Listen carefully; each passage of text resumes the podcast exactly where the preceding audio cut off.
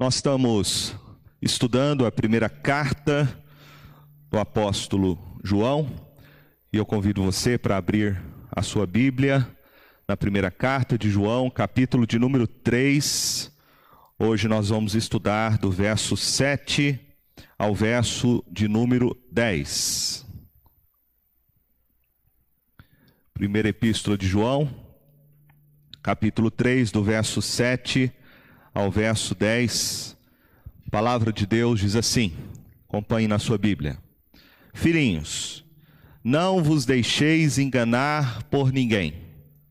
Aquele que pratica a justiça é justo, assim como ele é justo. Aquele que pratica o pecado procede do diabo, porque o diabo vive pecando desde o princípio. Para isto se manifestou o Filho de Deus, para destruir as obras do diabo. Todo aquele que é nascido de Deus não vive na prática de pecado, pois o que permanece nele é a divina semente. Ora, esse não pode viver pecando, porque é nascido de Deus. Nisto são manifestos os filhos de Deus e os filhos do diabo. Todo aquele que não pratica justiça não procede de Deus, nem aquele que não ama a seu irmão. Bom, nós já vimos, estudando essa carta na lição anterior que tivemos, que o apóstolo João, ele destaca algumas características acerca dos filhos de Deus. Ele, na verdade, está fazendo aqui, em toda a sua carta, a aplicação de alguns testes. E esses testes têm um duplo propósito. Eles, ao mesmo tempo, cumprem um papel de confirmar a fé dos verdadeiros crentes em Cristo Jesus, e, ao mesmo tempo, esses testes têm a finalidade de fazer com que os crentes, ao examinarem a sua fé, possam discernir as características do falso cristão e do falso mestre. João, então, ele apresenta esse teste para que os seus leitores pudessem desmascarar os falsos mestres que se apresentavam como cristãos. E ao mesmo tempo, eles estavam, esses falsos mestres, introduzindo doutrinas falsas que ameaçavam a pureza do evangelho na vida das igrejas da Ásia Menor. Então, este estudo que vamos ter hoje, ele continua com o mesmo tema mas ele focaliza este contraste que João faz entre os filhos de Deus e os filhos do diabo, exatamente para mostrar quem é quem. Este é o propósito maior de João ao escrever esses versos. Quem são os filhos do diabo e quem são os filhos de Deus? Veja comigo que a primeira coisa que João faz aqui é nos dar uma palavra de cautela. Ele fala no verso de número 7: Filhinhos, não vos deixeis enganar por ninguém. Essa é a primeira palavra de João. Devemos ter cautela na vida cristã. A palavra que ele usa aqui para enganar, não vos deixeis enganar, essa palavra significa desviar alguém do caminho reto. Desviar alguém da verdade, afastando esta pessoa do genuíno evangelho, levando-a ao caminho da mentira, do erro e do pecado. Portanto, João, ele está dizendo que eu e você devemos ser cautelosos. A cautela que eu e você devemos ter neste mundo é o cuidado que eu e você temos que ter acerca de tudo que a gente ouve e de tudo que a gente vê. Lembre que o Senhor Jesus disse sobre isso para os seus discípulos, no Evangelho de Mateus, capítulo de número 10, no verso de número 16. Ele disse assim: Eis que eu vos envio como ovelhas para o meio de lobos. Sede, portanto, prudentes como as serpentes e simples como as pombas. Essa palavra de João. Ele repete aqui o ensino de Jesus. Tenha cautela, porque o cristão está neste mundo cercado de falsos mestres, cercado da mentira, cercado de um falso evangelho. Então tome muito cuidado. Tome muito cuidado com as coisas que você ouve, com as coisas que você crê. O cristão ele tem que julgar todas as coisas, examinar todas as coisas. Nós precisamos ser criteriosos. Às vezes nós olhamos para aquela palavra de Jesus, quando ele fala em Mateus capítulo 7, não julgueis, e achamos que o Senhor Jesus está proibindo toda e qualquer forma de julgamento, mas não é isso que ele está ensinando. Ele diz lá em Mateus 7: Não julgueis para que não sejais julgados, pois com o critério com que julgardes sereis julgados, e com a medida com que tiverdes medido, vos medirão também. Porque vês tu o argueiro no olho do teu irmão, porém não reparas na trave que está no teu próprio? Ou como dirás a teu irmão: Deixa-me tirar o argueiro do teu olho quando tens a trave no teu? Hipócrita. Tira primeiro a trave do teu olho, então verás claramente para tirar o argueiro do olho do teu irmão. Jesus está proibindo o julgamento? Não. O que, que ele está proibindo aqui? Ele está proibindo a gente fazer um falso julgamento. E o falso julgamento a gente faz quando a gente olha para os pecados do outro, olhamos para os defeitos do outro com uma lupa, superdimensionamos os erros dos outros e somos tolerantes com os nossos pecados. Isto é o falso julgamento. É este critério errado que nós não devemos usar quando vamos fazer julgamento sobre aquilo que está à nossa volta, porque senão seremos hipócritas, segundo Jesus. Mas veja que logo em seguida ele diz no verso 9, no verso 6: Não deis aos cães o que é santo, nem lanceis ante os porcos as vossas pérolas, para que não as pisem com os pés, voltando-se vos dilacerem. Então, Logo em seguida, falar sobre falso julgamento, Jesus fala: você deve ter critérios, você deve julgar. Quando você vai pregar o evangelho, portanto, não lance o evangelho comparado aqui com pérolas aos porcos.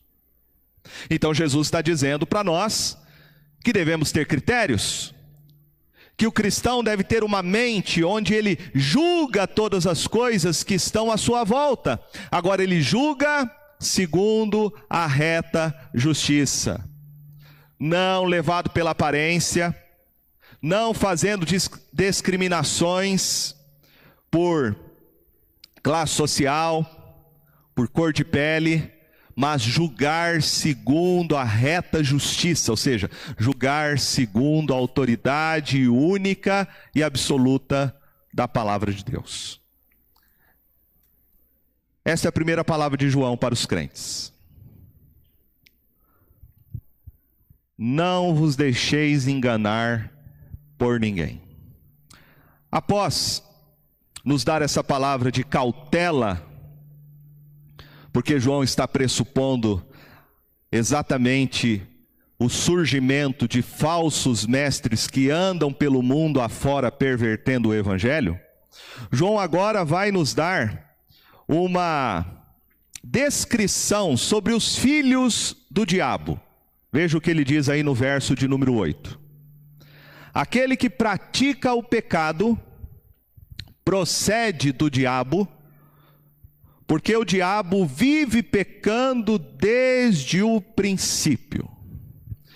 Aqui João faz uma descrição acerca dos filhos do diabo, que no contexto da sua carta se refere ao falso cristão ou aqueles falsos mestres que estavam adentrando as igrejas da Ásia, pervertendo o evangelho do Senhor Jesus. Pode parecer que essa linguagem seja dura. Chamar alguém, uma pessoa, de filho do diabo. Diria que até hoje, no tempo que a gente vive, não é politicamente correto. Mas essa palavra de João, ela reflete e ecoa a própria palavra de Jesus. Lá em João, no capítulo de número 8, no verso de número 44, Jesus julgando a hipocrisia e incredulidade dos fariseus da sua época, vai dizer a eles: Vós sois do diabo, que é o vosso pai, e quereis satisfazer-lhe os desejos. Ele foi homicida desde o princípio e jamais se firmou na verdade, porque nele não há verdade. Quando ele profere mentira, fala do que lhe é próprio, porque é mentiroso e pai da mentira. Portanto, João aqui está como Jesus usando a mesma linguagem. Ele está dizendo que existe neste mundo filhos do diabo. Esses filhos do diabo pregam a mentira.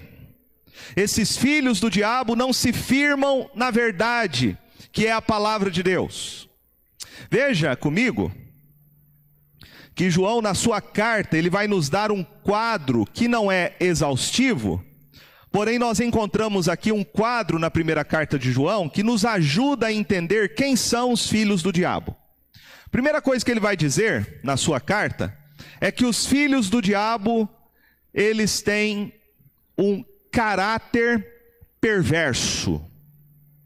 Por isso ele vai dizer no verso de número 12 do capítulo 13: não segundo Caim, que era do maligno, e assassinou a seu irmão. E por que o assassinou? Porque as suas obras eram más e as de seu irmão justas. Então a primeira coisa aqui que João diz é: os filhos do diabo, eles pertencem ao maligno. Maligno aqui é uma palavra que João usa para descrever o caráter perverso, o caráter mau. De alguém que anda nos caminhos das trevas, sendo a própria encarnação do mal. Por isso ele diz que Caim era do maligno, a encarnação do mal. Não de que o que Caim fez, ele fez porque ele estava possesso pelo diabo. Não.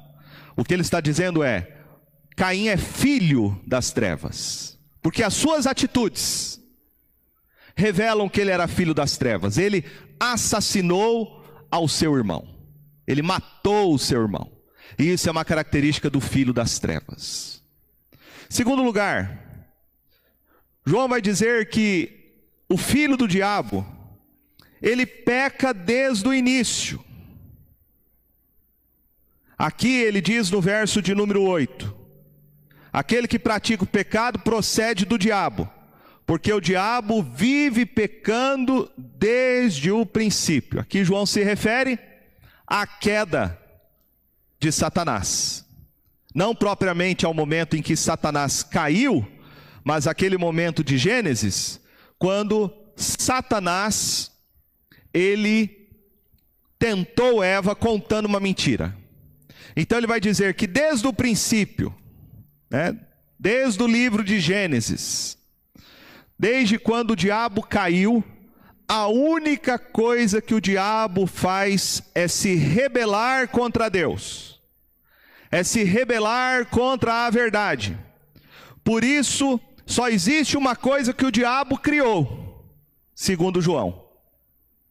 O diabo, ele criou o pecado, o primeiro pecado, que é o pecado da mentira. Por isso Jesus disse em João 8, 44, que o diabo é o pai da mentira. É isso que o diabo criou. A mentira. E ele vive pecando, vive mentindo, vive distorcendo a verdade, vive falsificando o evangelho. Ele peca desde o princípio. Em terceiro lugar, João diz que o diabo, ele é o instigador do pecado. Ou seja, ele é aquele que leva as pessoas ao pecado. Ele tenta as pessoas para andar no seu caminho, que é o caminho de engano, de falsificação, um caminho de mentira. Por isso ele diz no verso 8: aquele que pratica o pecado procede do diabo. Verso de número 12, referindo-se a Caim, como sendo a personificação do mal, ele diz: Não segundo Caim, que era do maligno e assassinou seu irmão, porque o assassinou, porque as suas obras eram más, e as de seu irmão justas. Portanto, ele vai dizer no verso 10: Nisto são manifestos os filhos de Deus e os filhos do diabo. Todo aquele que não pratica justiça não procede de Deus. Então, o diabo, o diabo, ele é esse tentador que vai tentar as pessoas a pecarem, a se rebeliar contra Deus, a se uh, a falsificar o evangelho a levar a pessoa ao caminho da mentira, do engano. A quarta coisa que ele diz aqui na sua carta sobre os filhos do diabo é que ele está no mundo. Que o diabo está no mundo e ele tem o um controle do mundo dos incrédulos em suas mãos. Veja o capítulo 4, verso 3, quando ele diz: E todo espírito que não confessa Jesus Cristo não procede de Deus. Pelo contrário, este é o espírito do anticristo, a respeito do qual tem ouvido que vem e presentemente já está no mundo. Já está no mundo. Os falsos mestres já estão no mundo. E ele vai dizer no capítulo 5, verso 19: Sabemos que somos de Deus e que o mundo inteiro jaz no maligno. A gente tem que entender essa expressão aqui. O mundo inteiro jaz no maligno significa que o diabo tem poder absoluto sobre o mundo que foi criado por Deus. O mundo aqui descrito por João não é o mundo criado por Deus, não é o cosmos, mas o mundo aqui se refere exatamente aos efeitos do pecado sobre este mundo, sobre os homens, sobre seus pensamentos, seus valores, seus princípios. O mundo aqui descrito para, por João é o mundo que se rebela contra Deus, contra Sua palavra, contra Jesus Cristo. É este mundo que jaz no maligno. É este mundo que jaz no maligno. O diabo não tem controle sobre o planeta Terra.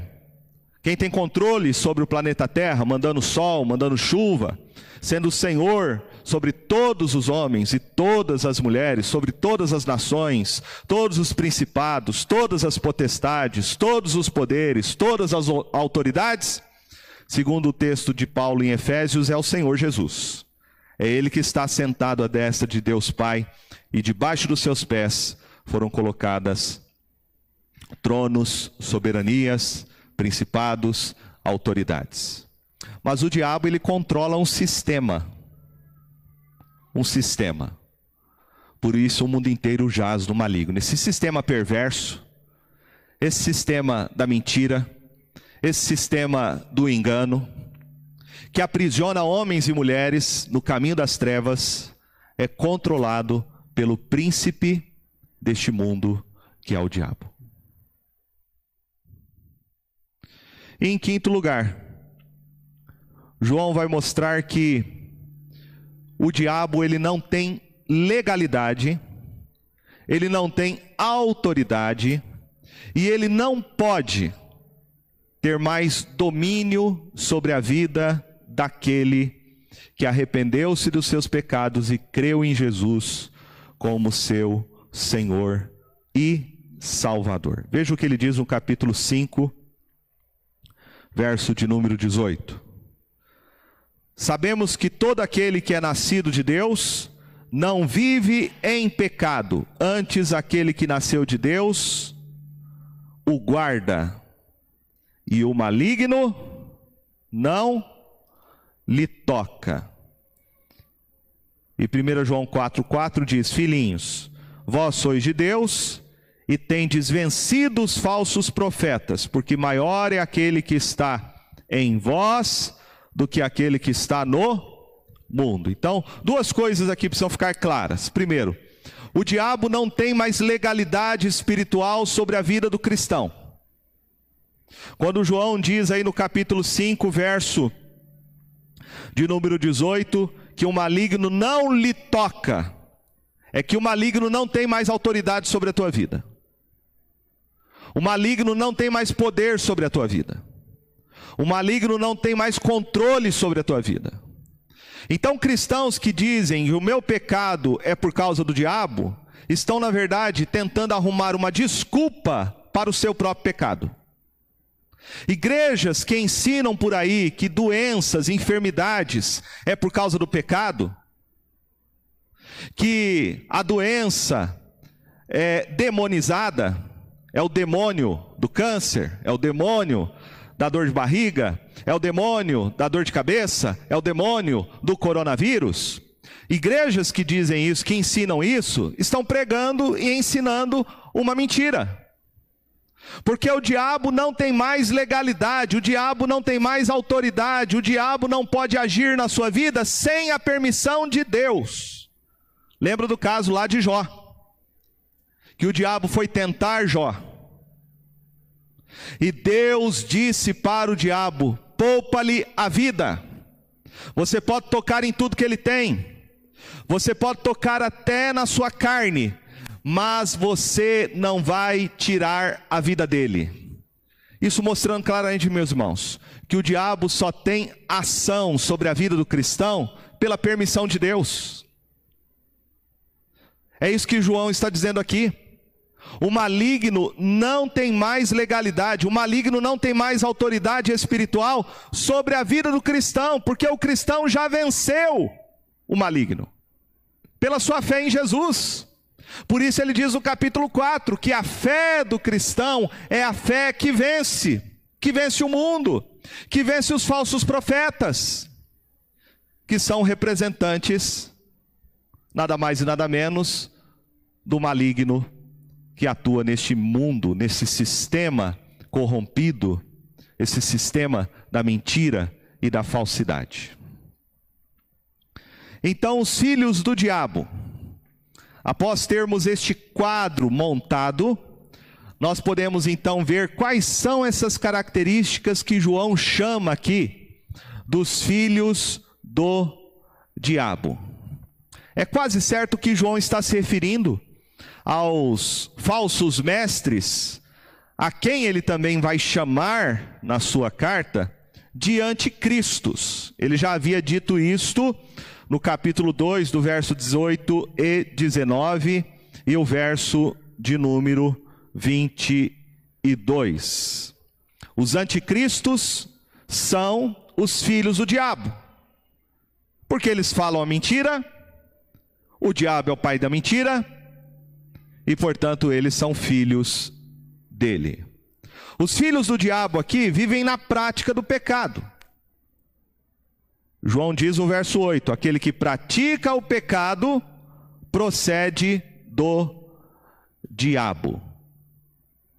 E aí ele vai destacar dois pecados característicos dos filhos do diabo. Veja comigo o que ele diz no verso de número 10. Nisto são manifestos os filhos de Deus e os filhos do diabo. Todo aquele que não pratica justiça não procede de Deus, nem aquele que não ama a seu irmão. Então veja duas características aqui: dos filhos do diabo, do filho das trevas. A primeira característica, ele não pratica justiça. Ele já havia dito no verso de número 7: Aquele que pratica justiça é justo, assim como ele é justo. João aqui está se referindo aos cristãos, no verso de número 7, para fazer um contraste com os filhos do diabo. Aquele que se arrependeu dos seus pecados, aquele que creu em Jesus como seu único Senhor e Salvador, segundo a Bíblia, torna-se justo diante de Deus, não por causa dos seus méritos, não por causa das suas obras, mas a Bíblia diz que através da morte e da ressurreição de Jesus, quando cremos nele, nós somos declarados justos diante de Deus. Portanto, Cristo Jesus morre na cruz e ressuscita para nos declarar justos diante do Pai, para pagar a nossa dívida diante do Pai, para quitar os nossos pecados diante do Pai, e através de Jesus é que nós somos vistos e tratados por Deus como se nunca tivéssemos pecados. Mas não apenas isso, Deus coloca na nossa conta os méritos de Cristo. Os méritos de Cristo por causa da obediência de Jesus, do cumprimento da sua lei, e porque ele recebeu na cruz a maldição da lei pelos nossos pecados. Deus se relaciona conosco, meus irmãos, é por meio, através de Cristo Jesus, onde os méritos dele, a obra dele, é imputada, é colocada sobre nós. É assim que Deus se relaciona comigo, com você, por meio de Cristo Jesus. Então, através de Cristo Jesus, eu sou justo. Não por obras próprias, não por méritos próprios, mas por causa somente e exclusivamente por causa da obra de Cristo Jesus. Agora, quando Jesus morreu na cruz, ele não morreu apenas pela culpa do meu pecado. Jesus também, segundo Paulo, escrevendo em Romanos capítulo 6, ele morre para nos libertar do poder do pecado. Do poder do pecado. Por isso, João está dizendo aqui: aquele que é justo, aquele que pratica justiça, é justo assim como ele é justo. O que Cristo fez por mim e por você vai ser refletido na maneira como nós vivemos neste mundo. E qual é a característica, então, fazendo contraste com os filhos do diabo? É o que João diz no verso 10. Todo aquele que não pratica justiça não procede do diabo. É isso? Não, não procede de Deus. Ou seja, a característica de um filho do diabo, na linguagem de João, é que ele não somente crê na mentira, crê no falso evangelho, como ele vive no erro, vive na mentira. você reconhece um falso cristão ou um falso mestre, não é só ele pregando a mentira, porque o falso mestre prega um falso evangelho. É isso que Paulo vai dizer aos Gálatas, que estavam sendo seduzidos pelos judaizantes, e vai dizer para eles que se vier até mesmo um anjo do céu e pregar um evangelho que vai além do que eles receberam, é anátema o falso, falso mestre, o anticristo, ele prega um falso evangelho. E quando as pessoas creem num falso evangelho, elas vão viver uma vida contrária à vontade de Deus. Jesus disse isso lá no Sermão do Monte: Pelos frutos conhecereis se sois os meus discípulos. É isso que João está dizendo aqui. Um filho do diabo, você conhece ele, não só porque ele prega a mentira, não só porque ele crê num falso evangelho, mas a maneira como ele vive. A maneira como ele vive. O seu dia a dia. Seu casamento. Seu negócio. Seu relacionamento com seus filhos. O seu testemunho. Mas veja a segunda característica: ele diz: nem aquele que não ama a seu irmão. Não ama a seu irmão. E aqui João vai introduzir então um novo tema que ele vai desenvolver e nós vamos ver na semana que vem. Que a ausência do verdadeiro e genuíno amor revela o caráter daquele que não é salvo por Cristo Jesus. Essa é a segunda característica que João nos mostra acerca de um filho do diabo. Ele não ama. Ele não ama. Ele não ama o seu irmão como Cristo o amou. E aí ele vai introduzir aqui, do verso de número 11 em diante, o exemplo disso, que é a falta de amor que levou Caim, que era do maligno, a assassinar o seu irmão Abel. Bom, se essas são as descrições que João faz aqui do, do filho do diabo, como ele diz que o filho do diabo, né, o filho do diabo, é aquele que pratica o pecado, é aquele que vive pecando, vive pecando, Agora, João vai mostrar quem são os filhos de Deus. E veja o que ele diz no verso de número 9: Todo aquele que é nascido de Deus não vive na prática de pecado, pois o que permanece nele é a divina semente. Ora, esse não pode viver pecando, porque é nascido de Deus. Então, em contraste com os filhos do diabo, os filhos de Deus são descritos aqui por João como aqueles que não vivem mais na prática do pecado. Isso tem que ser bem explicado. João não está dizendo aqui que o cristão não peca, até porque ele começa a sua carta no capítulo 1, dizendo no verso de número 8: se dissermos que não temos pecado nenhum, a nós mesmos os enganamos e a verdade não está em nós. Então, João não está aqui falando de perfeição moral. Ele não está dizendo aqui que o cristão jamais vai pecar. Ele não está dizendo isso. Que o cristão em Cristo Jesus não peca mais. Se você um dia ouviu isso, você está ouvindo, você ouviu um falso evangelho. Um falso evangelho.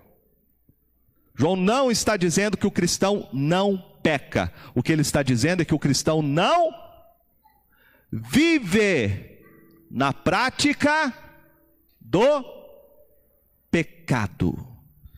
Veja um exemplo disso. O apóstolo Paulo, Veja ele escrevendo sua primeira carta aos Coríntios.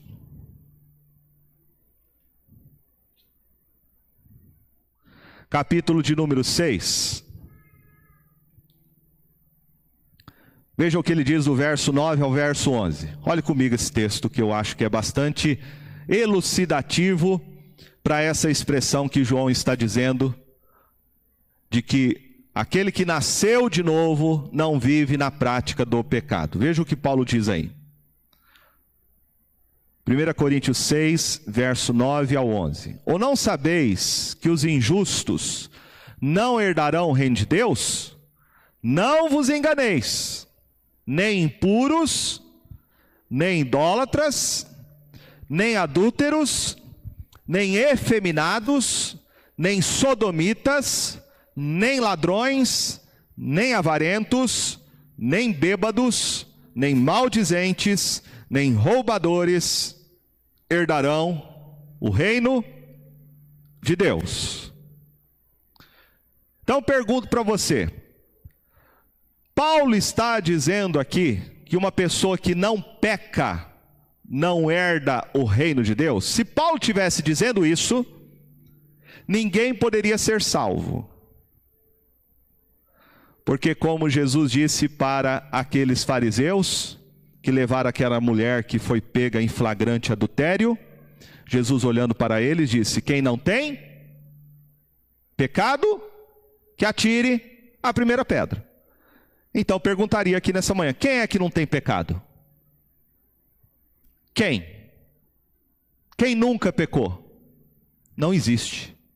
Porque a Bíblia diz que todos pecaram e destituídos estão da glória de Deus. Portanto, Paulo não está dizendo aqui que o cristão não peca. O que Paulo está dizendo aqui é que o cristão não vive mais preso, debaixo do poder do pecado sobre a sua vida. O cristão, ele pode cometer o pecado de falar mal de alguém. Mas, segundo Paulo, o cristão não pode ser alguém controlado pelo pecado de falar mal de alguém. Por isso que ele chama aqui de maldizentes. O cristão pode acabar tomando aí álcool e caindo bêbado. Mas Paulo diz que o cristão não é mais um alcoólatra. Paulo diz que o cristão pode acabar cometendo adultério, traindo sua esposa. Mas Paulo diz que o cristão não é mais adúltero. Então perceba comigo que há uma diferença aqui. Há uma diferença entre você viver pecando e cometer pecado. Veja que ele vai dizer logo em seguida no verso 11: Tais foste alguns de vós, referindo-se aos coríntios antes de conhecerem o Evangelho de Jesus. Eles eram assim. Haviam muitos efeminados, haviam muitos roubadores, haviam muitos adúlteros, haviam muitos maldizentes. Mas quando eles ouviram o evangelho de Jesus, diz Paulo: Tais foste alguns de vós, mas vós vos lavastes mas fostes santificados, mas fostes justificados em o nome do Senhor Jesus Cristo e no Espírito do nosso Deus. E João vai dizer lá na sua carta, no verso de número 9: Não pode viver pecando, porque é nascido de Deus. Nascido de Deus. Então, quem se converteu a Cristo Jesus, segundo a palavra, ele recebe agora uma nova natureza. Há nele agora uma nova disposição.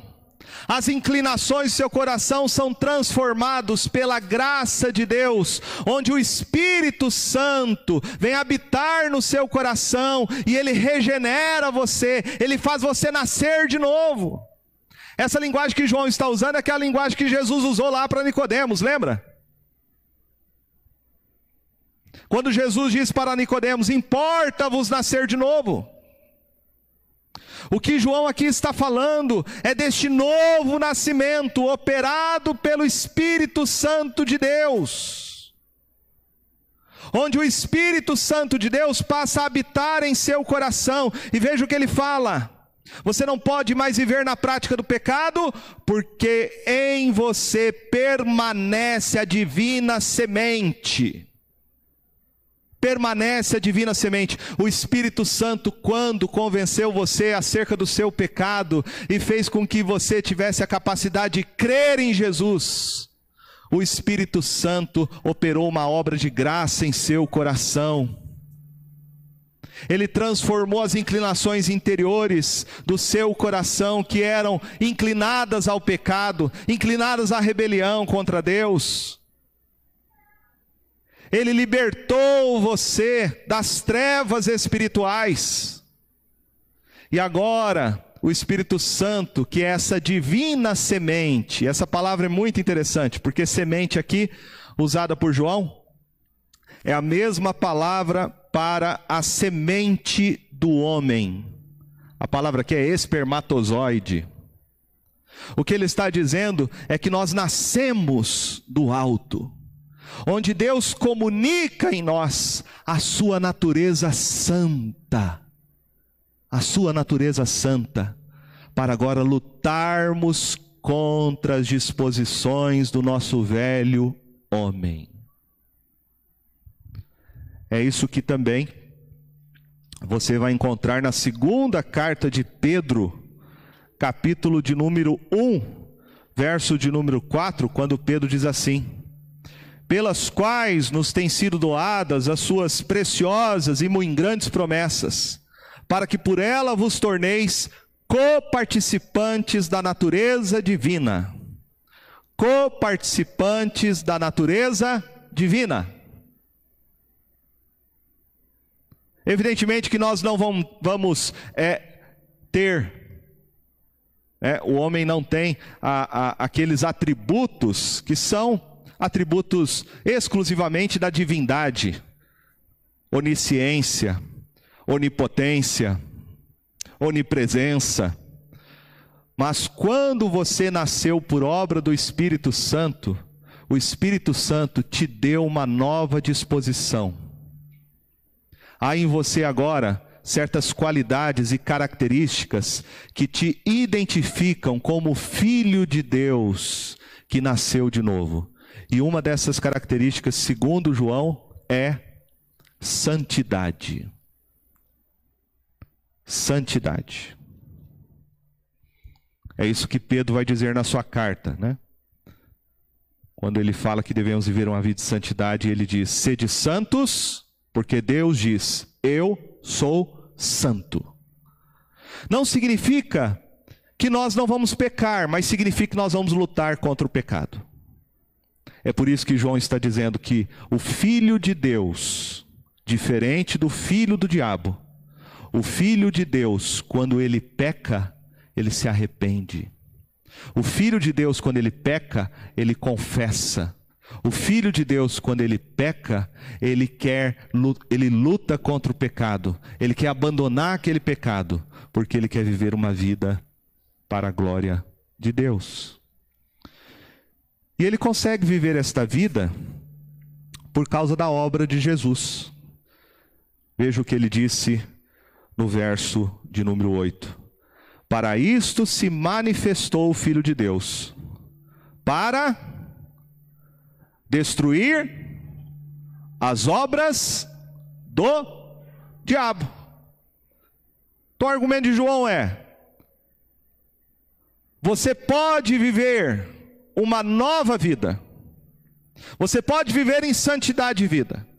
O cristão tem que lutar contra o pecado, contra esse sistema de um mundo caído, cujo príncipe é o diabo, porque Jesus veio destruir as obras do diabo.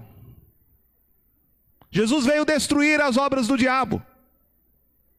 E essa palavra aqui, destruir, não significa aniquilar. Esta, esta palavra destruir significa libertar alguém que está preso.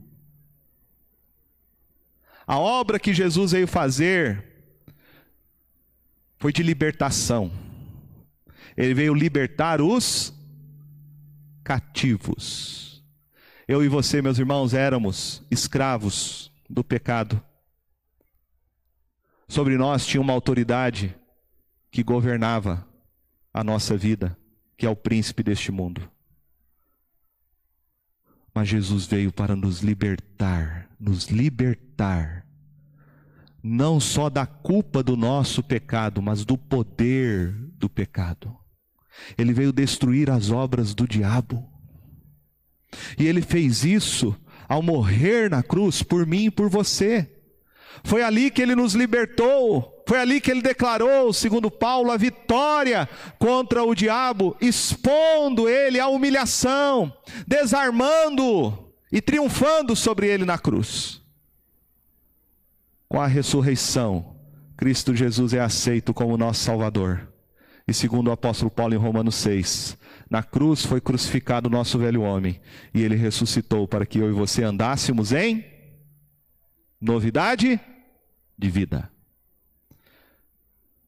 Por isso eu e você podemos lutar contra o pecado.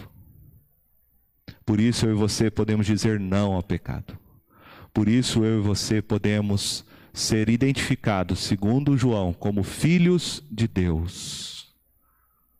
Por causa da obra de Jesus, que ele fez, não somente historicamente, ao morrer e ressuscitar, mas a obra que ele faz agora pelo seu Espírito Santo, que aplica o que Cristo fez por mim e por você, onde eu e você experimentamos na nossa vida, no nosso dia a dia, aquilo que Cristo conquistou por nós com a sua morte e ressurreição uma nova vida, uma vida de santidade, uma vida que exalta a Deus. Quero terminar dizendo que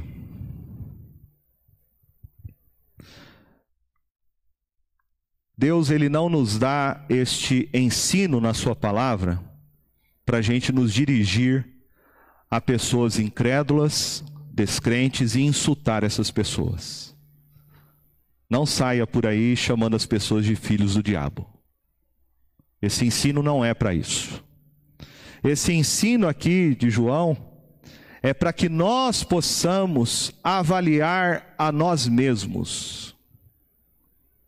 Este ensino de João é para que a gente não se deixe enganar pelos falsos mestres que pregam falso evangelho. Este ensino de João tem que fazer a gente parar para fazer uma reflexão. E a reflexão é que nós devemos examinar a nós mesmos a nós mesmos, seguindo o padrão de Jesus de um justo julgamento, é: primeiro tire a trave que está nos teus olhos, para poder ajudar o teu irmão que está com cisco no olho dele. Então, devemos julgar a nós mesmos. Julgue a você mesmo nessa manhã. Julgue a você mesmo. Avalie a você mesmo à luz do Evangelho. Como você está vivendo e testemunhando a sua fé? Você poderia dizer que você é um filho de Deus ou um filho do diabo? Quero dizer que qualquer pessoa pode ser um filho de Deus. Qualquer pessoa pode ser liberta das amarras e do poder do pecado sobre a sua vida, do engano e da mentira de Satanás se esta pessoa se arrepender e crer em Jesus como seu Salvador. Se você se arrepender e crer em Jesus, que ele veio exatamente para destruir as obras do diabo sobre a tua vida, você vai receber o Espírito Santo habitando permanentemente em seu coração. E esse Espírito Santo, que é a divina semente, vai transformar você, vai comunicar você poderes e excelências que são próprias da divindade, que vão te dar as condições para você lutar contra o pecado, contra vícios que te escravizam, que perturbam a sua alma. Quem pode fazer isso? Jesus. Por isso que você possa colocar nessa manhã a tua fé em Cristo Jesus. Porque ele morreu e ressuscitou para que eu e você vivêssemos em novidade de vida como filhos adotados por Deus Pai, para sua honra e glória. Amém?